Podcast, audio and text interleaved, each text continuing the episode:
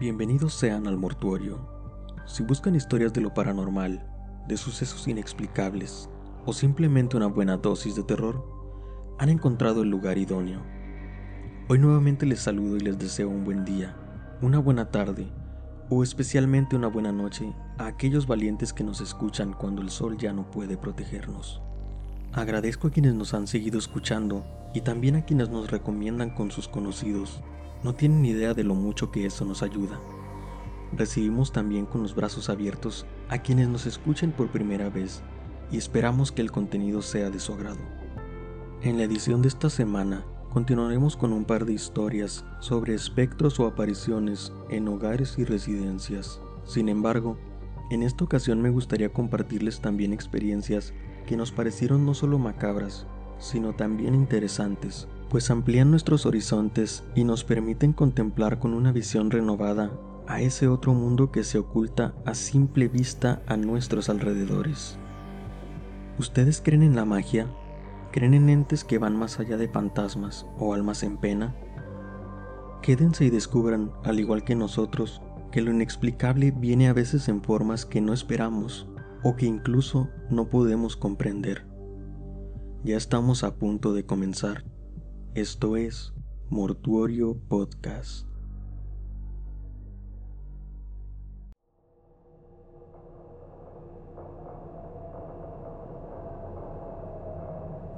Hola, mi nombre es Jorge, soy de Tijuana, Baja California. En 2009, justo después de graduarme de la preparatoria, comencé a trabajar en un supermercado local y me hice muy amigo de una compañera de trabajo. Vivía con su mamá en un apartamento de dos pisos. Su madre a menudo tenía que trabajar por la noche, por lo que su depa se convirtió en nuestro lugar de reunión habitual. El lugar era como cualquier casa, sin embargo, recuerdo que desde la primera vez que lo visité, odié el segundo piso al instante. No estaba seguro de por qué, pero de alguna manera, siempre que estábamos ahí, me ponía tenso como si mi cuerpo estuviera reaccionando instintivamente a algo que no podíamos ver. Eventualmente le comenté a mi amiga de mi incomodidad y comenzamos a pasar el tiempo abajo en la cocina. Pero la cocina tenía escaleras que conducían al segundo piso, así que cada vez que nos sentábamos a la mesa podíamos mirar hacia ese lugar. Una noche que nos juntamos eran alrededor de las 2 de la mañana. Estábamos hablando y escuchando música cosa que solíamos hacer bastante. Yo estaba de frente a las escaleras y ella de espalda a ellas. Mientras hablábamos de nuestras cosas, comencé a notar algo. Al principio creí que estaba imaginando cosas, pero se volvió más y más frecuente. Podía ver una sombra en el piso de arriba. Cada vez que trataba de verla directamente, desaparecía de la vista, como si se escondiera. En algún punto de la noche, su novio llamó y ella salió a contestar y a fumar un cigarrillo. Me quedé solo y en silencio absoluto. Comencé a ponerme tenso nuevamente y decidí evitar voltear hacia allá, pero mientras más me negaba a verla, más podía sentir que esa sombra se asomaba. Comencé a verla por el rabillo del ojo. Creía ver que se hacía más grande que se materializaba y que me estaba viendo fijamente. Una mezcla de miedo y curiosidad me hizo pensar que cuando se volviera lo suficientemente visible, debía voltear a verla directamente. Tenía que quitarme la duda. ¿Era real o la estaba imaginando? De nuevo pude ver que algo se movía, pero el miedo me ganaba. Continué ignorando la situación y pensé que quizás mi amiga volvería en cualquier momento y que con esto podría olvidarme del asunto.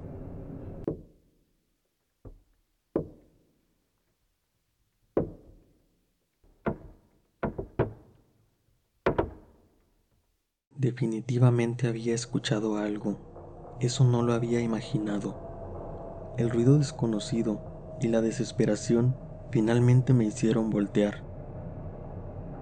Mi cuerpo se congeló. No podía comprender del todo qué era lo que estaba viendo. Y después de unos momentos, comencé a distinguir su forma. Su cuerpo estaba contorsionado, de cierto modo me recordaba una araña. Nuestros ojos se encontraron y ella yacía ahí, sonriendo, moviendo los dedos contra las escaleras como si estuviera considerando si saltar hacia mí o no. No sé qué es lo que era eso, pero continuaba viéndome fijamente mientras sostenía una sonrisa torcida. Por más que intentara no podía moverme, por más que quería no podía salir corriendo, ni siquiera podía respirar. Estaba completamente petrificado por el miedo. En ese momento, cuando creí que iba a volverme loco por el miedo, la puerta principal se abrió de repente y mi amiga entró nuevamente. Se sentó frente a mí y pude moverme de nuevo. Miré una vez más hacia atrás de ella y vi como una pierna desaparecía entre las sombras. ¿Te sientes bien? Te ves bastante pálido, dijo mi amiga. Le contesté que me sentía mal y que debía regresar a mi casa. Me despedí y me fui de ahí tan pronto como pude. Nuestra amistad aún no era lo suficientemente profunda como para hablar de fantasmas. Una parte de mí quiso decirle, y quizás advertirle incluso, pero por otro lado pensé que podría hacerle más daño que bien. Mis visitas se volvieron cada vez menos frecuentes hasta que dejé de ir por completo a esa casa, pero por más que trataba, no pude sacarme nunca esa imagen de mi cabeza. Incluso hoy no he podido hacerlo. Comencé a dibujar esa cosa hace un par de meses. Comenzaron a pasar cosas raras en mi casa. Mi novio y mi hermanita empezaron a ver una sombra cada vez que dibujaba esa cosa.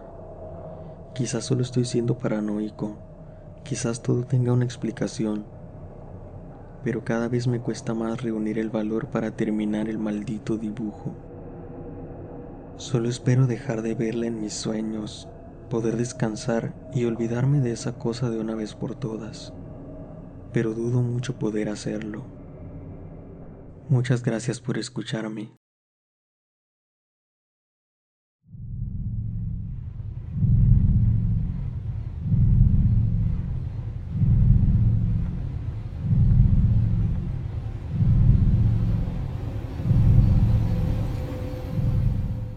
Saludos al mortuorio. Soy del municipio de Mexicali, en Baja California. Recién comencé a escuchar el podcast. Me gustaría compartirles esta historia que me compartió mi abuela hace mucho tiempo. Era Semana Santa del año 1947 en el ejido Mérida, en el Valle de Mexicali. Al igual que en otras zonas rurales del país, durante la Semana Santa no se acostumbraba a portar armas, ya que eran días considerados para guardar. Un día en la tarde, mi abuelo Feliciano le comentó a mi abuela que iría a visitar a su compadre, así que antes de que el sol se ocultara por completo, tomó su rifle y se lo colgó en su hombro, y al ver lo que estaba haciendo, mi abuela le dijo sorprendida, Feliciano, ¿a dónde vas con ese rifle? Sabes que en estos días no se hace eso. A lo que él respondió, No pasa nada, solo es por si acaso. Salió de la casa y se fue caminando rumbo al campo, hacia la casa de su compadre, cuando a lo lejos alcanzó a ver un coyote que iba caminando alejándose de él. En ese momento se le hizo fácil tomar su rifle y apuntar a las patas del coyote para darle un susto con un disparo. Apuntó y jaló el gatillo, provocando un disparo que dio en la tierra justo delante de las patas del animal, a lo que éste se detuvo, se giró y lo volteó a ver. Como se dio cuenta de que el animal no se había espantado, volvió a cargar el arma y lanzó otro disparo hacia el lado de la criatura, y éste continuaba sin mostrar señal alguna de alarmarse.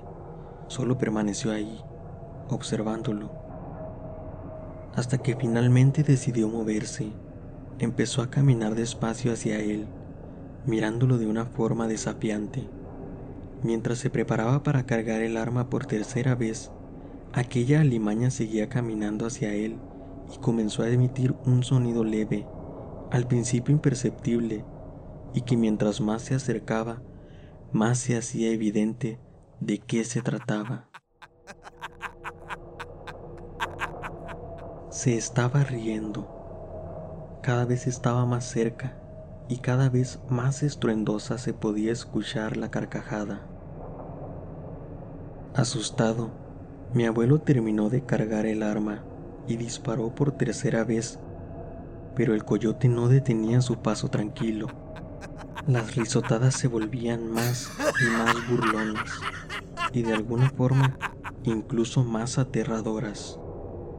Ante esa situación tan difícil de creer y sin saber qué más hacer, sucumbió ante su miedo, cayó sobre sus rodillas y tomó el rifle con sus brazos, haciendo con su cuerpo y el arma la señal de la cruz.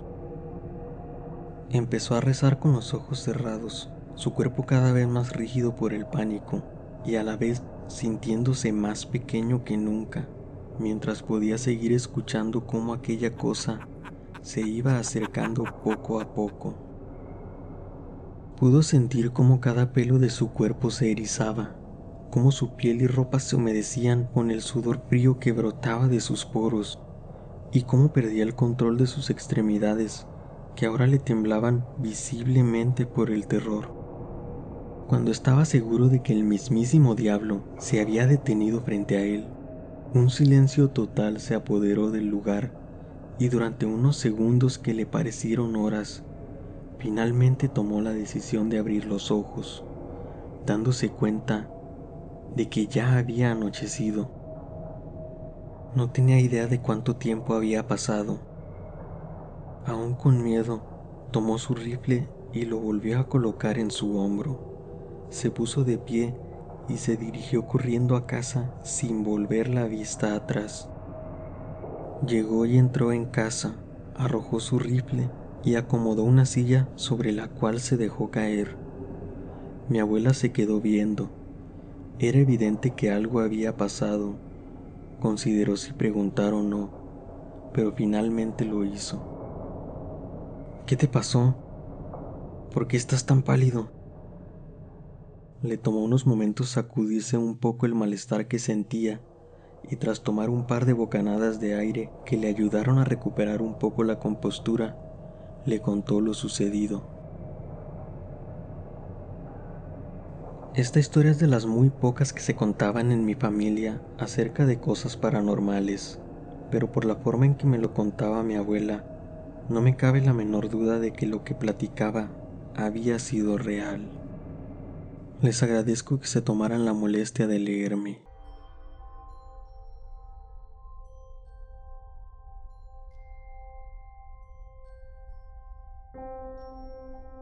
¿Habían escuchado alguna vez una historia similar? Los relatos ligados a ciudades sin lugar a dudas son aterradores, pero hay algo que le da un toque especial a estas vivencias en zonas rurales. Se sienten más místicas, más abstractas, mágicas incluso. Sin lugar a dudas, son de las que más disfruto leer. Pero bueno, continuemos que aún tenemos un par de historias más para ustedes. Quédense hasta el final. Sigan disfrutando de su dosis de terror.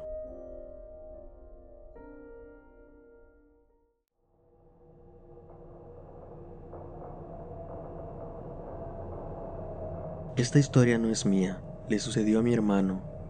Él y su novio decidieron irse de vacaciones a una ciudad llamada Baguio en Filipinas. Básicamente, la ciudad está construida sobre una montaña al parecer es un lugar turístico muy bonito para vacacionar. Se quedaron en una habitación de hotel.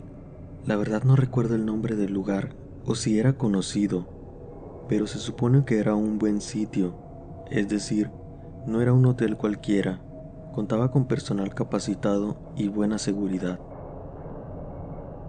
Su hospedaje fue de varios días y desde el principio notaron cosas sutiles pero muy raras desde cosas que aparecían en un lugar diferente del que estaban, y cambios en la temperatura, hasta ruidos extraños a altas horas de la noche. Pero como se trataba de un hotel, esto podía ser cosa del personal u otros huéspedes. La cosa se puso especialmente extraña una noche que llegaron de pasear por la ciudad. Se acostaron a dormir y al cabo de unas horas mi hermano despertó y se levantó para usar el baño. Era pasada la medianoche, entre la una y dos de la mañana. Fue al baño y al entrar sintió un escalofrío una sensación de alarma o de que algo andaba mal, pero era más su necesidad, así que pasó por alto lo que estaba sintiendo. Hizo sus necesidades, pero no dejaba de sentirse intranquilo. Pensó que debía ser cosa de que aún seguía medio dormido, así que decidió que debía dejarse de cosas y que lo mejor era regresar a dormir. Caminó hacia la puerta. Estuvo a punto de salir del baño cuando Algo se escuchó a sus espaldas. El sonido venía de la regadera. Caminó hacia allí para ver de qué se trataba, pero se frenó en seco. En uno de los laterales de la regadera podían verse unos dedos pálidos que sostenían la cortina y detrás de ella, como intentando ocultarse, podía verse parcialmente un rostro que le observaba.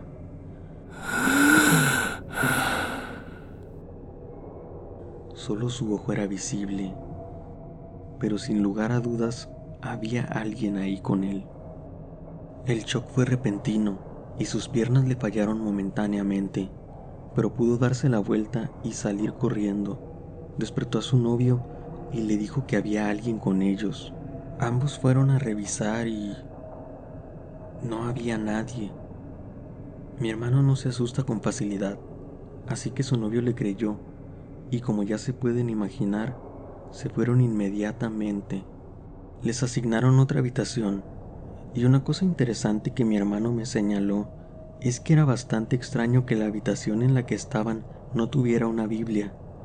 No sé si sea cierto, pero aparentemente todos los hoteles en Filipinas tienen una Biblia en el cajón al lado de la cama. La segunda habitación a la que entraron sí tenía una, y durmieron bien hasta la mañana. Quizás sea coincidencia, pero me pareció algo muy curioso.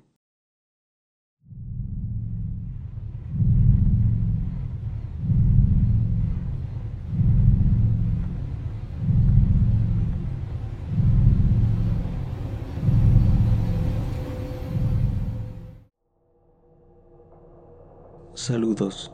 Esto me lo contó un amigo, y él lo escuchó de su abuelo, que es el protagonista de este relato junto a su hermano. Todo esto sucede en el estado de Yucatán hace aproximadamente 50 o 60 años, en un pequeño pueblito cuyo nombre me pidieron que se mantuviera anónimo.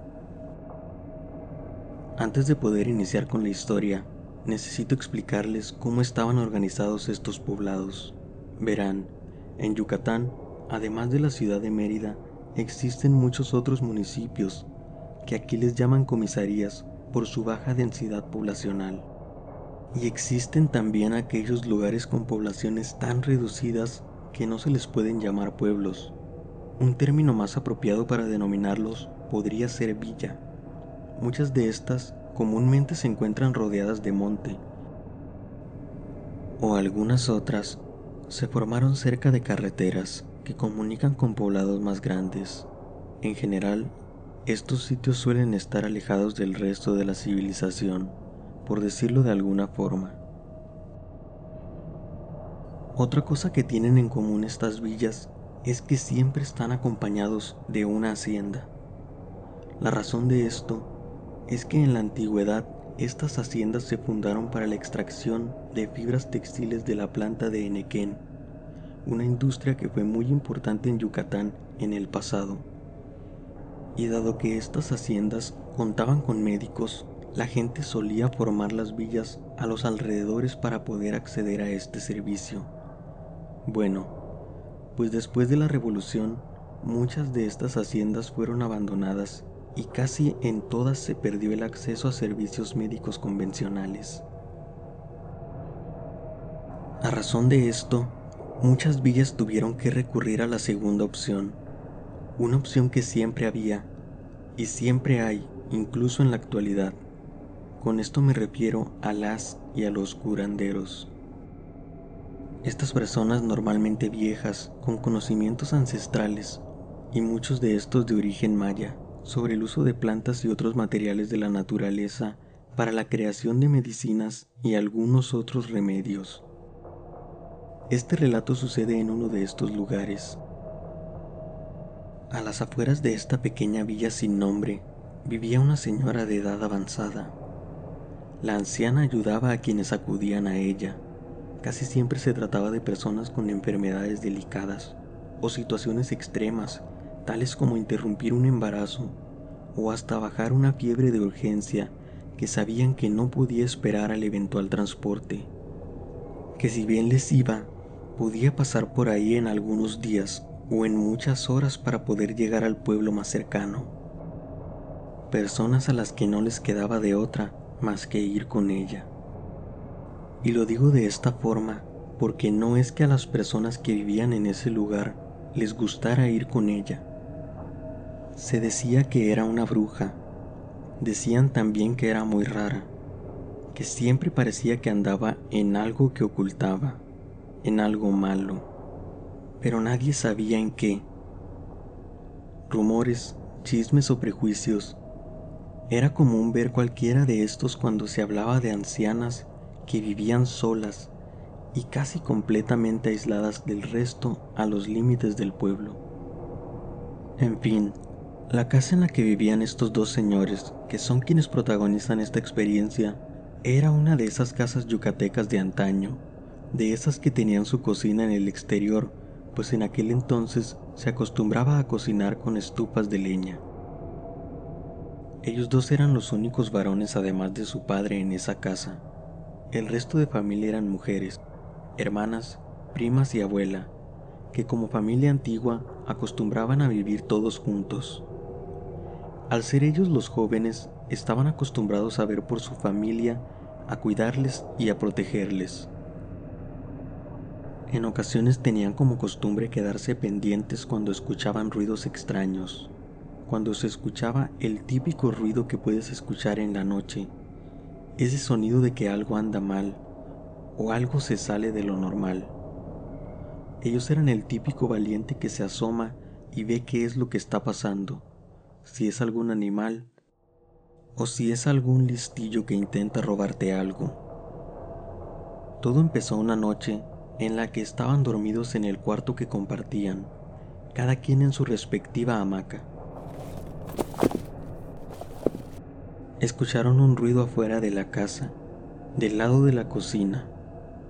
Decidieron ir a ver de qué se trataba, y cuando se asomaron, no había nada.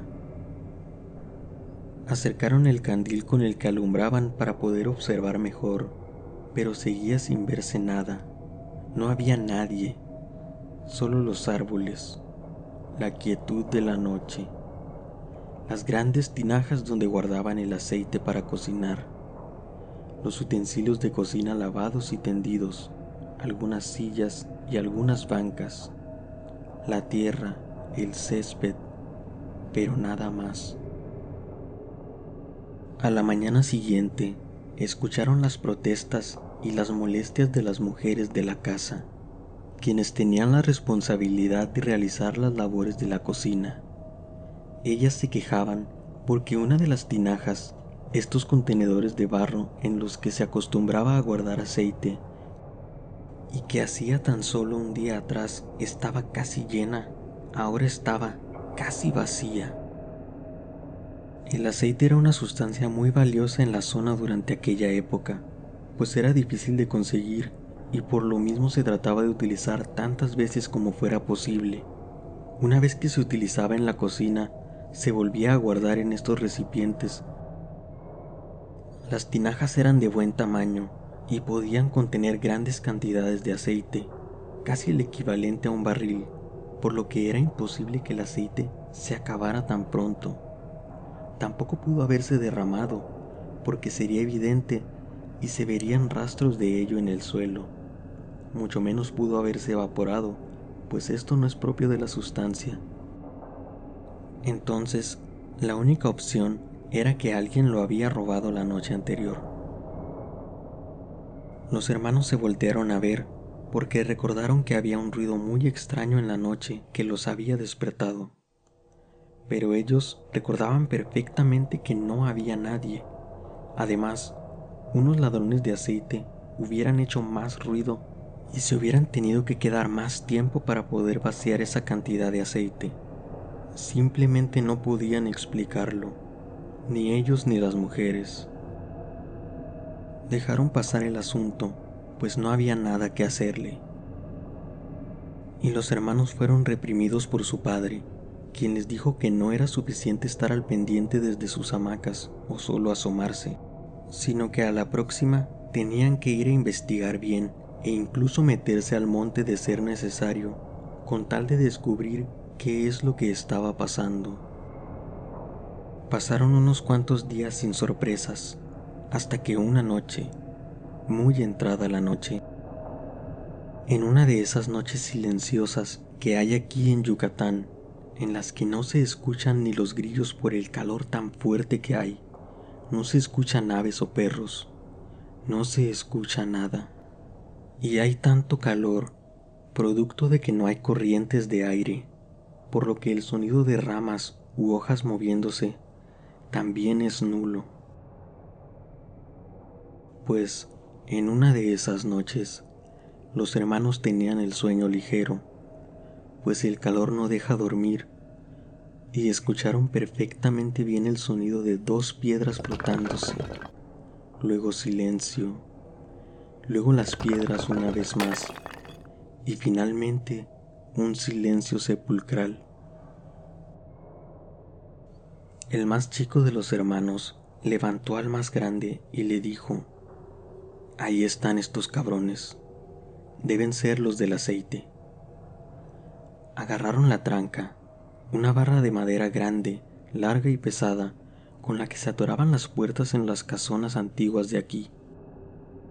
El hermano mayor llevaba consigo ese tronco pesado, mientras que el hermano menor cargaba la lámpara y sin hacer ningún ruido salieron hacia la parte de la cocina, a la parte que da al monte, a la parte que da a los árboles, a la parte que da a las tinajas de aceite. Al asomarse, vieron algo que no supieron entender en primera instancia y que los hizo quedarse quietos. No dijeron nada, no se voltearon a ver, pero ambos estaban viendo lo mismo.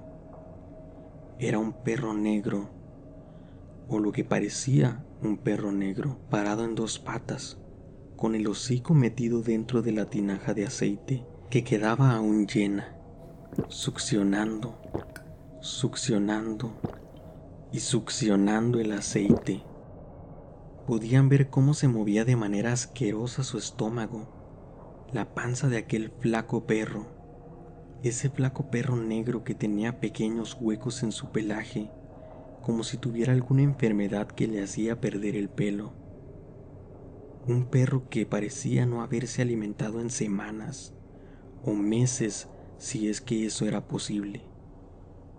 Ese perro en unos pocos segundos que ellos quedaron estupefactos viendo a ese animal, que al no encontrar una mejor palabra, llamaron después un perro negro. Los volteó a ver, sin mover la cabeza, cosa que normalmente no haría un perro. La cabeza seguía adentro, el hocico seguía adentro. Solo el ojo izquierdo volteó a verlos volteó a verlos a los ojos y ellos lo vieron a su ojo.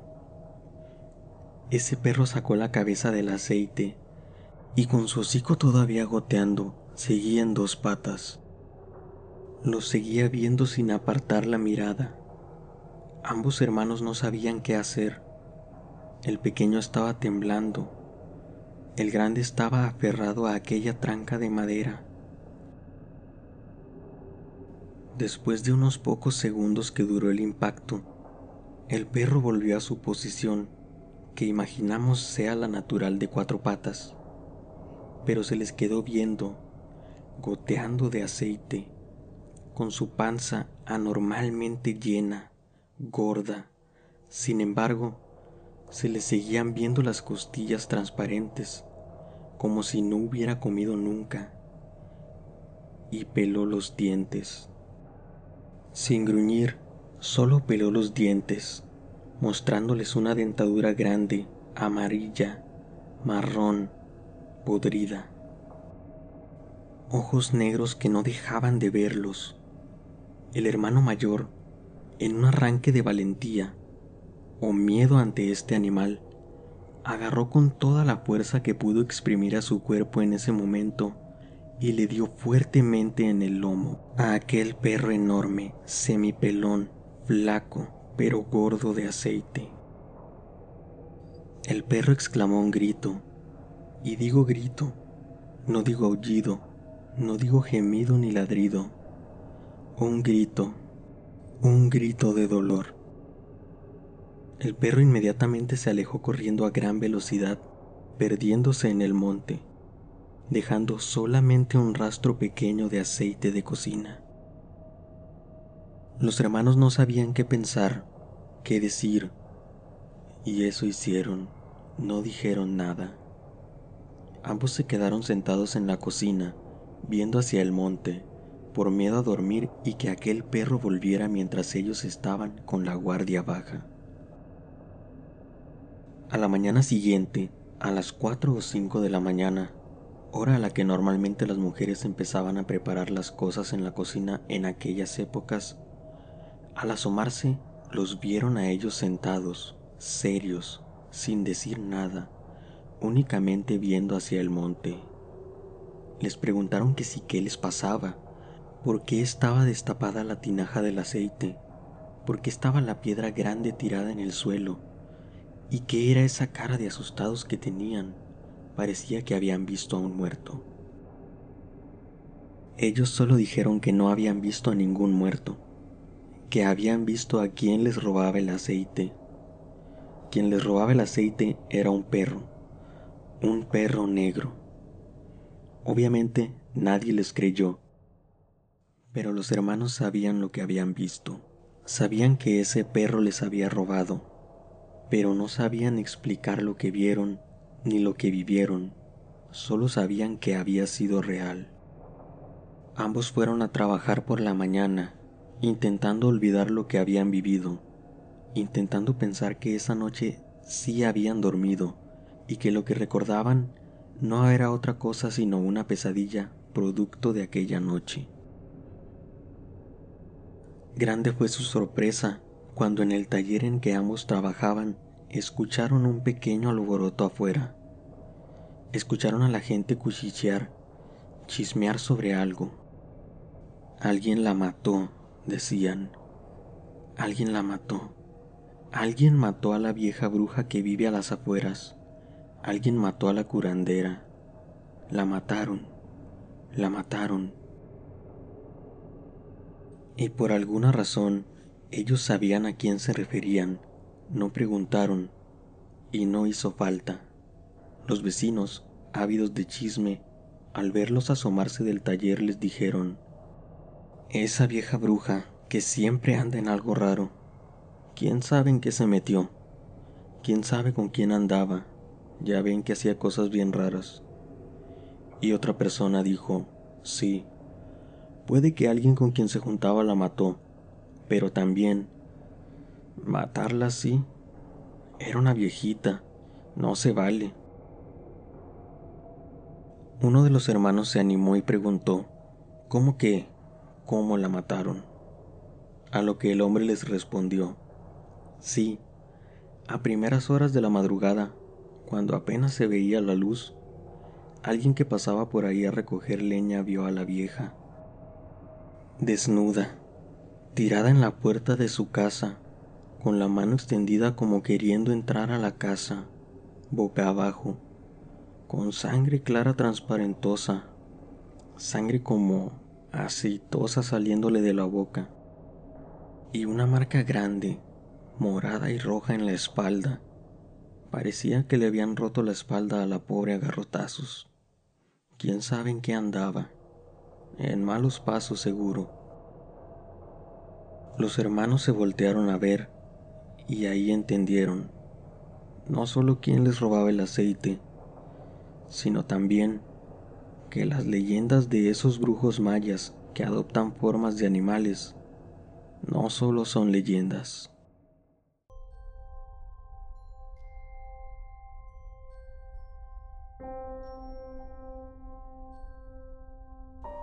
Como ya les pregunté al inicio de este episodio, ¿ustedes creen en la magia?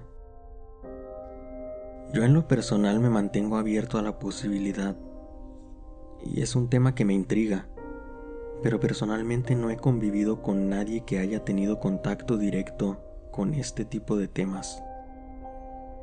¿Alguno de ustedes ha vivido algo relacionado a esto? ¿O conocen a alguien que lo haya hecho? Esta última historia es de las que más interesantes me ha parecido. ¿Ustedes qué opinan? ¿Les gustaría que narráramos más anécdotas similares? Si tienen experiencias que deseen compartir, ya sea de alguno de los temas tratados hoy o algún otro tema aterrador, les recordamos que nos la pueden compartir en el correo que está en la descripción. Próximamente contaremos con redes sociales en donde podremos convivir a modo de comunidad. Agradezco mucho el apoyo que nos han estado dando y agradezco también que tengan la confianza de compartirnos un poco de sus experiencias. Y espero que ustedes también lo estén disfrutando. Si quieren seguir escuchando historias aterradoras, síganos y ayúdenos compartiendo este podcast con quienes crean que pueden disfrutar de este contenido. Siempre serán bienvenidos al mortuorio para que puedan disfrutar de más dosis de terror. Tengan una buena noche, intenten descansar y recuerden, si escuchan sonidos fuera de casa, tengan cuidado si deciden ir a investigar. Nunca sabes qué es lo que podrías encontrar. Yo soy Sandro y esto fue Mortuorio Podcast.